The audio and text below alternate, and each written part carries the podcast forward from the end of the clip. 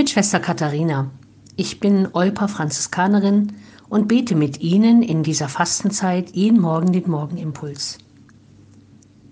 Mit dem heutigen Palmsonntag beginnt die Karwoche, die entscheidende Woche im Leben Jesu und für uns im Leben und Nachgehen auf Ostern zu. Man könnte auch sagen, die Karwoche ist der Crashkurs in Sachen Liebe bis zum Tod des Jesus von Nazareth. Damals für ihn und heute für uns. Der Palmsonntag ist für mich, die ich in Heiligenstadt im thüringischen Eichsfeld geboren und in der Nähe aufgewachsen bin, ein ganz besonderer Tag.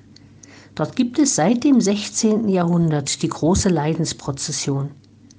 Sechs überlebensgroße Figuren, die die Leidensgeschichte Jesu zeigen, werden durch die Stadt getragen und viele tausend Menschen gehen singend und betend mit der Prozession und noch einmal viele tausend stehen in den Straßen, schauen zu oder singen und beten mit.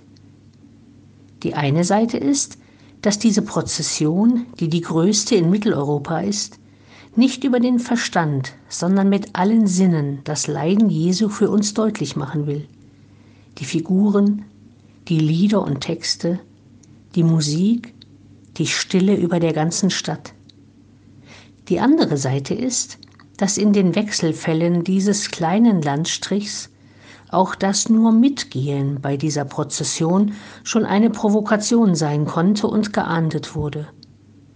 Zur Nazizeit zum Beispiel wurde sehr genau geschaut und Abiturienten, die die Fackeln neben den Figuren trugen, wurden vom Abitur ausgeschlossen.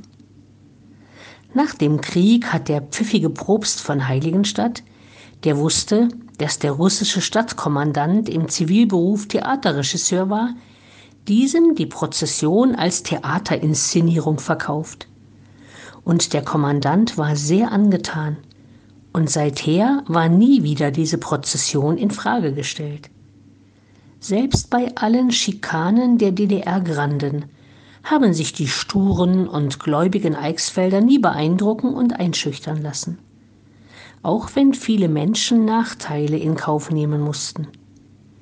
Leben als Christ und Nachfolge dieses Jesus Christus hat Folgen. Auch heute.